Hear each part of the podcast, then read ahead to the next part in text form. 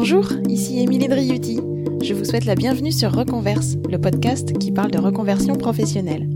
Sur Reconverse, j'invite des personnes qui se sont reconverties pour mettre en lumière leur vécu à ce moment clé de leur vie, comprendre leur démarche, ce qui les a fait passer à l'action, quels freins elles ont levés et quels atouts elles ont su exploiter.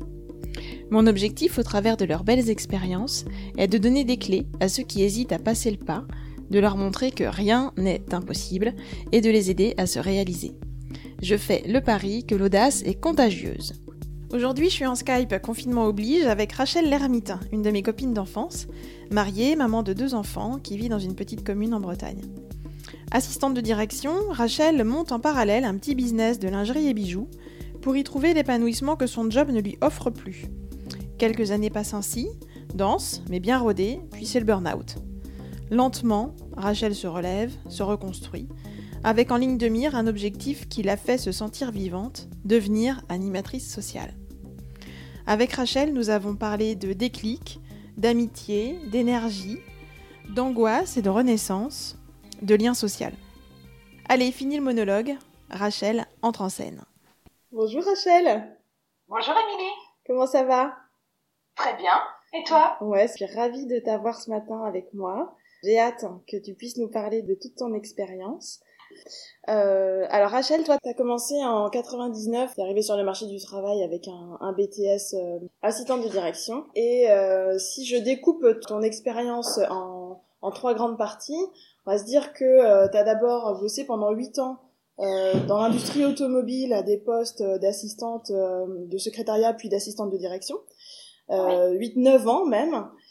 Qu'ensuite, tu t'es euh, diversifié et euh, tu es euh, allé sur plusieurs champs. En parallèle de ton job d'assistante, tu as pris des engagements dans, des, dans une association, d'une part, et puis tu t'es lancé sur une nouvelle activité de vente à domicile de lingerie qui s'est rapidement concrétisée en l'ouverture d'un magasin pour finalement vendre des bijoux dans la commune où tu habites. Et que cette belle expérience, mais hyper plurielle et dense, elle a duré à peu près 7 ans et qu'au bout de sept ans, en 2016, euh, tu t'es vraiment posé pour euh, réfléchir sur toi, sur euh, ce qui te ce qui te motivait, ce qui te donnait du sens à ton à ton action. Et tu as orchestré une reconversion réfléchie, posée avec une formation. Et tu es devenue ce que tu es aujourd'hui, à savoir une animatrice jeunesse en espace jeune. Donc on voit que c'est très florissant que tu as vraiment trois grandes périodes. Et moi, ce qui va m'intéresser, c'est euh, de, de, savoir comment tu as vécu les, surtout les deux grosses périodes charnières. La première des questions que j'ai envie de te poser, c'est euh, ce job que tu fais aujourd'hui, donc animatrice jeunesse. Est-ce qu'il t'est venu à l'idée auparavant, et peut-être même euh, il y a longtemps, d'aller sur ce métier Alors, j'ai envie de te répondre oui et non. Vas-y, développe. En fait, euh, avant de passer mon bac, euh, à un moment où euh, les profs nous demandent sur quoi on veut partir après le bac et tout, j'avais très envie de partir sur un, un diplôme d'EduxP pour travailler auprès des jeunes autistes. Mm. Parce que j'avais lu pas mal de bouquins d'une auteure qui parlait de ça et ça m'avait énormément plu. Et finalement, mes résultats scolaires étant plutôt moyens, je me suis plutôt ravisée sur un BTS assistant de direction qui euh, était la suite logique de mon bac en fait. Et euh, cependant, j'ai quand même passé euh, dans cette période-là mon BAFA. Donc j'ai quand même eu un pied dans l'animation à ce moment-là. Ouais. Et puis voilà, après c'est parti sur des métiers qui, qui, étaient en toute logique cohérents avec mon parcours scolaire donc des postes de, comme tu l'as dit, mm. de secrétaire et d'assistant de direction. Et cette idée d'EduxP, tout ça, c'était dans un coin de ma tête, mais c'était euh, c'était enterré quoi. Et c'est rigolo parce que je suis revenue pendant ma formation euh, d'animatrice sociale mm. et on côtoyait des EduxP, tout ça. Enfin, on voyait bien qu'on était dans ce milieu-là quand même quoi. Ouais, ouais, mais comme quoi, euh, quand on est jeune, on dit souvent qu'on n'a pas forcément la vision de ce qu'on voudrait être, mais finalement, au fond de soi, et quand on se connaît un petit peu, on a une idée euh, de ce vers quoi on tend euh, néanmoins. Et donc, moi, ce que j'ai noté dans ton parcours, c'est la, c'est effectivement la, la foison, l'énergie euh, que tu dois déployer au jour le jour et qui est insatiable pour avoir mené deux fronts pendant sept ans, tes trois engagements dans la boîte où tu étais salarié, dans ton petit magasin et puis dans ton engagement associatif. Mais avant d'en arriver là, ce que je voulais savoir, c'est euh, dans quel état d'esprit tu étais avant 2008, c'est-à-dire avant de décider euh, de te lancer dans la vente à domicile euh, de lingerie, quand tu étais donc dans ton travail d'assistante de direction. comment tu t'y sentais? Est-ce que il y avait déjà un essoufflement ou ou pas? Eh bien, en fait, j'ai remarqué que pendant cette période-là, en effet, j'ai commencé ce, ce, job dans cette grosse boîte automobile et en 2004, et euh, il y avait eu beaucoup de montées en cadence dans la production et dans toute cette entreprise qui était naissante. Il y avait eu une énergie déployée de malade pour tous les salariés à tous les niveaux euh, pendant cette montée en cadence et tout. Et on était passé par un licenciement économique qui avait un peu fragilisé euh, en fait l'entente de tout ce personnel euh, confondu et tu plus dans un, dans un rythme aussi soutenu dans, dans le travail au quotidien et mm. puis il y avait plus de découvertes, il y avait plus d'adrénaline comme avant, ça devenait un petit peu plan-plan en fait. Ok, ok. Du coup j'avais j'avais vraiment ce ressenti d'avoir fait le tour en fait de, de mon poste, euh, je, je m'y retrouvais plus quoi. Ouais, ok. Et euh, comment t'es venue l'idée de la vente à domicile de lingerie? Eh bien, j'ai passé une petite période difficile personnellement à ce moment-là. Et euh, j'ai une copine qui me dit viens donc euh, à la maison. Je fais une vente de, à domicile de lingerie. Il y a une, une personne qui vient. Euh, je t'invite. Hein. C'était un petit remontant quoi, c'est ça? C'était vécu comme ça. Alors sachant que tout ce genre de sollicitations, j'avais tout le temps refusé avant parce que c'était pas du tout mon truc. Hein. D'accord. C'était vraiment quelque chose que je fuyais quoi. Et je me suis dit, bon, soyons fous, ça va changer de d'habitude. Donc j'y suis allée et j'ai eu un déclic. j'ai dit, je veux faire comme elle. Pourquoi? Qu'est-ce qui t'a plu? Cette indépendance professionnelle en fait. Ouais. Euh, c'est un métier, euh, bon, il faut avoir les clients qui vont bien pour faire ce genre de choses, mais tu vas à peu près quand tu veux, comme tu veux, à l'allure où tu veux. C'est la liberté d'aller euh, finalement, d'accepter ou de refuser d'aller chez une cliente, de pouvoir faire la réunion à l'heure qu'elle voulait, puis avoir quelqu'un qui te donne des ordres. Le stress, en fait, si tu l'as, c'est toi qui te le mets. Et c'est toi qui es décideur de tout, finalement. Et quand quelque chose ne va pas, ben, c'est de ta faute. C'est pas de la faute de quelqu'un, ou en tout cas, tu peux pas mettre ça sur le dos de quelqu'un. Mm. Et du coup, tu décides de te lancer, tu joues la carte de la, sécurité et tu démissionnes pas euh, de, de ton boulot pour autant. Euh, et tu le fais sur tes heures perdues? Oui, je le fais sur mes heures perdues. Je le fais le, le, soir, je le fais le week-end et ça démarre bien. C'est vrai? Parce j'ai déjà un réseau, euh, pas de clientes évidemment, puisque c'est la première fois que je démarre dans ce genre d'activité, mais je connais énormément de personnes dans ma commune et les environs. Donc, je démarre avec des gens que je connais, Mm. qui joue le jeu. Mm. Et puis, ça se multiplie, quoi. Ok. Et à ce moment-là, tu te projettes sur euh, le fait de que ça devienne ton activité principale et unique ou pas encore Ou pas du tout? Ou à, à aucun moment tu t'es dit ça? Alors, j'ai eu secrètement envie que ce soit une activité euh, complète et que je, je ne fasse que ça, mais pas assez de courage peut-être pour, euh, pour le tenter. Ta sécurité financière, c'est ça? C'est ça, oui. Puis, et puis la peur aussi qu'à un moment, si tu ne fais plus que ça, ça, veut dire qu'il faut vraiment avoir un nombre de clients conséquent pour mm. euh, pouvoir alimenter tout le temps ces réunions et vendre euh, un minimum. Ouais, c'est normal. Et alors, assez rapidement, tu as ouvert ta, ta boutique. Alors là, on n'est plus dans la lingerie, mais on est sur des bijoux. Et dans la manière dont tu me l'écris, dans ton petit fil rouge, ça passe euh, comme une lettre à la poste, comme si ça s'était fait bah, comme ça, hyper naturellement, sans difficulté. Euh. Alors je voulais savoir si bah, réellement c'est comme ça que tu l'avais vécu ou pas. Alors non, c'est carrément comme ça que ça s'est vécu parce que en fait j'avais pas mal de choses positives vers moi. C'est-à-dire que je m'étais déjà créé un réseau de clientes fidèles. Mm. J'ai commencé euh, ce magasin en fait pour la petite histoire.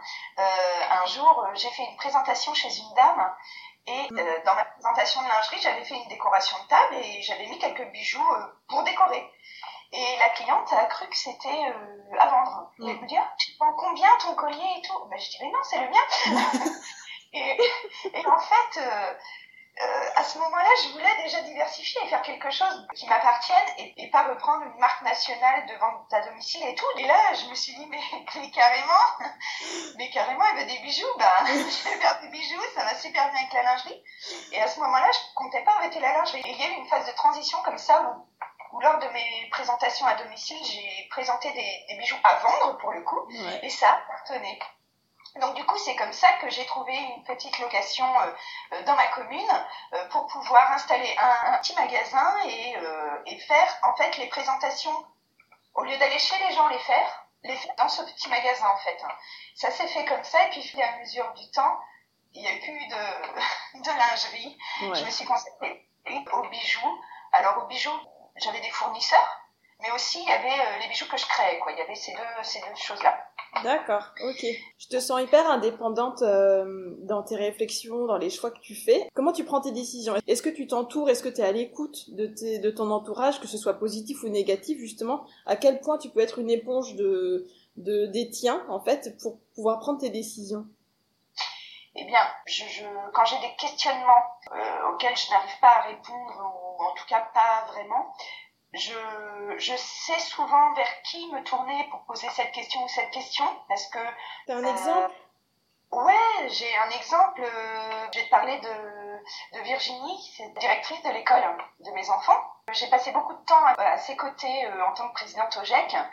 Et c'est quelqu'un qui est vraiment de bon conseil, qui est vraiment bienveillante, qui a vraiment un côté euh, dénué de jugement et vraiment objectif. OGEC, juste, euh, je te coupe, OGEC, c'est euh, l'association dans laquelle tu es engagée justement avec l'école de ta fille. Exactement. Ouais. Euh, Virginie, c'est ce qu'on peut appeler une vraie amie, c'est-à-dire qu'elle va pas te répondre à une question avec ce que toi tu as envie d'entendre. Elle va vraiment te répondre en fonction de tous les paramètres qui existent et le plus justement possible par rapport à ce qu'elle elle ressent et ce qu'elle pense. Et ça, ça a été une aide précieuse pendant dix années en fait. D'accord. C'est vraiment vers elle que j'allais pour, euh, pour me poser les bonnes questions, pour me poser les questions, pour m'épancher quand ça allait bien et aussi quand ça allait pas bien, enfin vraiment. Alors il n'y a pas eu qu'elle, mais beaucoup elle. Mmh. Et... Effectivement, tu as eu quelqu'un vers qui te tourner. Euh, quand en 2016, tu euh, as commencé à vraiment poser des questions sur euh, le sens de ce que tu faisais, donc est-ce que euh, est-ce que tu peux justement nous expliquer euh, pourquoi est-ce que c'est arrivé euh, progressivement cet essoufflement? Ben, En fait, l'histoire, c'est que c'est vraiment quelque chose, le magasin, qui me permettait de m'épanouir. Voilà, j'étais plutôt à l'équilibre ou en perte, mm. mais ça me rapportait pas d'argent. Donc du coup, j'ai été obligée de garder cet emploi à côté pour, pour avoir un minimum de revenus. Et euh, je sentais bien, au début en tout cas, que euh, la balance des deux était euh, convenable pour moi. Mm. C'est-à-dire que en plus j'avais la chance dans cette entreprise de pouvoir faire un peu les heures que je voulais et mon patron m'avait accordé cet avantage-là. Et ça, ça c'était plutôt confortable en fait. c'était nickel. Je pouvais ouvrir l'après-midi, je pouvais bon. Et petit à petit, mais tout doucement, euh, le déséquilibre s'est creusé. Le plaisir que je prenais au magasin, mais l'épanouissement que j'avais au magasin ne suffisait plus à combler mm. euh, le manque d'intérêt que j'avais au boulot, en fait. Hein. Ça l'a comblé peut-être les deux, trois premières années. Mm. Et après, tous les jours, je, le disais en plus à, mes collègues, que je me fanais tous les jours un peu plus, en fait. Hein. Et du coup, est-ce que c'est à ce moment-là que tu as décidé de faire un bilan de compétences? Est-ce que tu l'as décidé toute seule? Est-ce qu'on t'a orienté vers l'idée de le, de le faire? Euh, non, c'est moi qui l'ai décidé parce que je sentais que euh, vraiment je tournais en rond, j'étais pas loin du but. Mm. Et j'y arrivais jamais, c'était euh, toutes les idées qui me venaient en tête, je me disais oui, mais il y avait toujours un mais. Et donc je me suis dit bah je vais me faire aider. Il y a des gens qui sont là pour ça, donc c'est le métier, donc je vais me faire aider. Et donc en septembre 2016, j'ai commencé un bilan de compétences. Avec qui? Avec le CLPS, de Redon. C'est un organisme de formation qui fait des bilans de compétences et qui, fait aussi des formations euh, qualifiantes. Euh. Et pour la petite histoire, je commence mon bilan de compétences. Alors la personne qui, me reçoit et qui va me suivre me dit euh, est-ce qu'il y a des choses que vous aimez beaucoup, beaucoup, beaucoup ou des choses que vous voulez surtout pas faire? Et moi je lui dis ah ouais, il y a un truc que je veux surtout pas faire, c'est travailler avec les personnes âgées. Elle note. et donc le bilan de compétences commence là-dessus. et ça déroule et euh, pendant ce temps-là, euh, ben moi au boulot, ça se dégrade cruellement euh, de jour en jour, jusqu'à ne plus pouvoir retourner au boulot. Donc là, j'ai mon corps m'a parlé, il s'est plus rien passé, je pouvais plus me lever. Enfin bref, hein, j'ai fait un burn-out et ben, j'ai été arrêtée plus d'un an. Un an? Ouais. Et pendant cette année-là, alors ben, les quatre premiers mois, comment dire, les, les, seules choses que je pouvais essayer de me donner en défi, c'était juste de me lever et d'aller de ma chambre au salon. Déjà, c'était énorme quand je pouvais le faire. Donc c'était compliqué. Je sais pas si tu vas peut-être pas mettre tout ça. Hein. Si? Si. ben, je trouve ça hyper intéressant. Euh, Moi, j'ai jamais fait de burn-out, mais euh, pour avoir côtoyé des personnes qui en ont fait, euh, c'est effectivement ça. Enfin, je retrouve dans ce que tu me dis là, euh, ce qu'elles ont vécu euh, aussi, le goût à rien, quoi. Et je pouvais plus m'habiller. Je, je, passais une heure et demie devant mes habits à pleurer en me disant, en ne sachant plus comment faire pour m'habiller. En fait, enfin, c'est vraiment bon. Donc du coup là, autant te dire que j'étais pas en réflexion de ce que je pourrais faire euh, professionnellement, tout ça, j'étais plutôt euh, à essayer de survivre au jour le jour. Mm. Tu as eu des signes avant-coureurs du burn-out? Oui. Mais c'était quoi? Ça, ça m'intéresse. Ça se traduisait par quoi? Ça se traduisait par plus du tout d'envie, des angoisses euh, terribles, mais des angoisses que tu peux pas maîtriser en fait.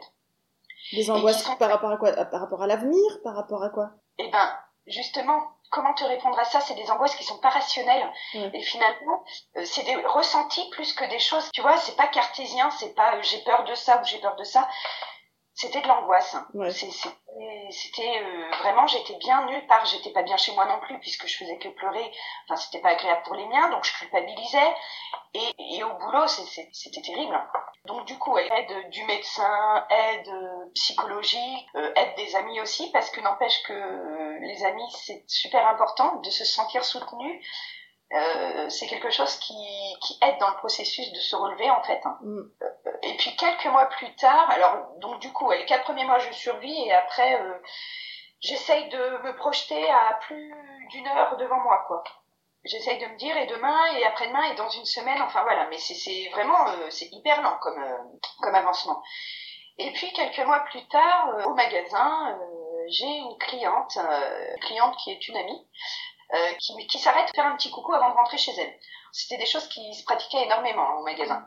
Et là j'étais avec une cliente une vieille dame qui avait un peu du mal à marcher et tout. Et donc je finis avec elle avant de parler avec mon ami. Et là, euh, cette amie-là euh, attend gentiment et, et, me dit, une fois que la dame était partie, euh, écoute Rachel, elle, était au courant hein, de tout ce qui se passait dans ma vie. Et elle me dit, écoute Rachel, franchement, pourquoi tu travaillerais pas avec les personnes? Âgées et les personnes ou les personnes handicapées Parce que franchement, je te vois super bien là-dedans. Ah, je dis, ah, non, non, non, non, non, non, non, non, non, non, non, c'est pas possible, c'est pas possible. et je lui dis, j'y ai déjà réfléchi, mais non. Et là, euh, toute la nuit, ça a fait son petit bout de chemin. Et le lendemain matin, je prends mon téléphone et j'appelle le directeur de l'EHPAD de la Gacilly, qui est à 10 minutes de chez moi. Ce monsieur-là, sa femme est une instite de l'école. Donc, euh, je demande à cet instite, est-ce que tu peux me donner le numéro de ton mari? Je lui explique. Il me met en relation avec l'animatrice de la structure, donc qui s'appelle Karine on se cale euh, une semaine de découverte à l'EHPAD de Lagacy pour voir euh, ce qui s'y passait. Et alors euh, là, ben, une révélation quoi en fait. Oh. C'était évidemment ça qu'il me fallait. Ah, je voulais faire ça. Ça a, été, ça a été un coup de tonnerre, ça a été vraiment quelque chose qui a été instantané et d'une évidence incroyable. C'est beau. Ouais, ouais, c'est vrai. C'était tellement chouette et puis il y avait tellement d'échanges en fait. Pas forcément dans les dires mais dans les attitudes dans les regards dans les enfin, c'est un truc énorme. C'est vraiment de l'échange. C'est ouais c'est super chouette. Je suis encore émue à t'en parler là. Ouais ouais ça se ressent et là du coup tu vois euh, le truc qui me manquait depuis toujours le sens à ce que je faisais le sentiment d'utilité ouais bah, évidemment là il était là il apparaissait c'était même ça qui primait. Et, bah, tout s'éclaire. Bah, bah ouais, pourquoi j'y ai pas pensé, évidemment. Et en plus, Karine, l'animatrice, qui est devenue ma tutrice euh, lors de mon stage de, formation, toute mon année de stage là-bas, c'est une personne qui est d'une bienveillance incroyable, qui, a vraiment l'amour de son métier et, l'amour de l'autre. Elle m'a transmis ça comme ça en fait. Évidemment, elle m'a elle m'a appris à devenir une animatrice sociale, une animatrice euh, pour personnes âgées, mais plus que ça, elle m'a appris, elle m'a donné une leçon de vie, quoi. Mm. Et en fait, euh, c'est ça que je venais rechercher. Finalement, c'était presque pas euh, euh, comment on, mène une animation et tout. C'était plus, enfin voilà, j'avais trouvé ce que je venais chercher, quoi. Je, ça y est, j'étais à ma place. Super. Donc, tu as, fait ta formation. Comment tu l'as financée d'ailleurs? Comment tu as fait? Alors, du coup, et j'ai trouvé une école de formation à Rennes, on va dire une heure de chez moi Et je l'ai financé parce que là, là concrètement, j'étais en arrêt de travail euh, de mon employeur mm. et j'ai demandé un fonds gestif qui était financé par l'employeur.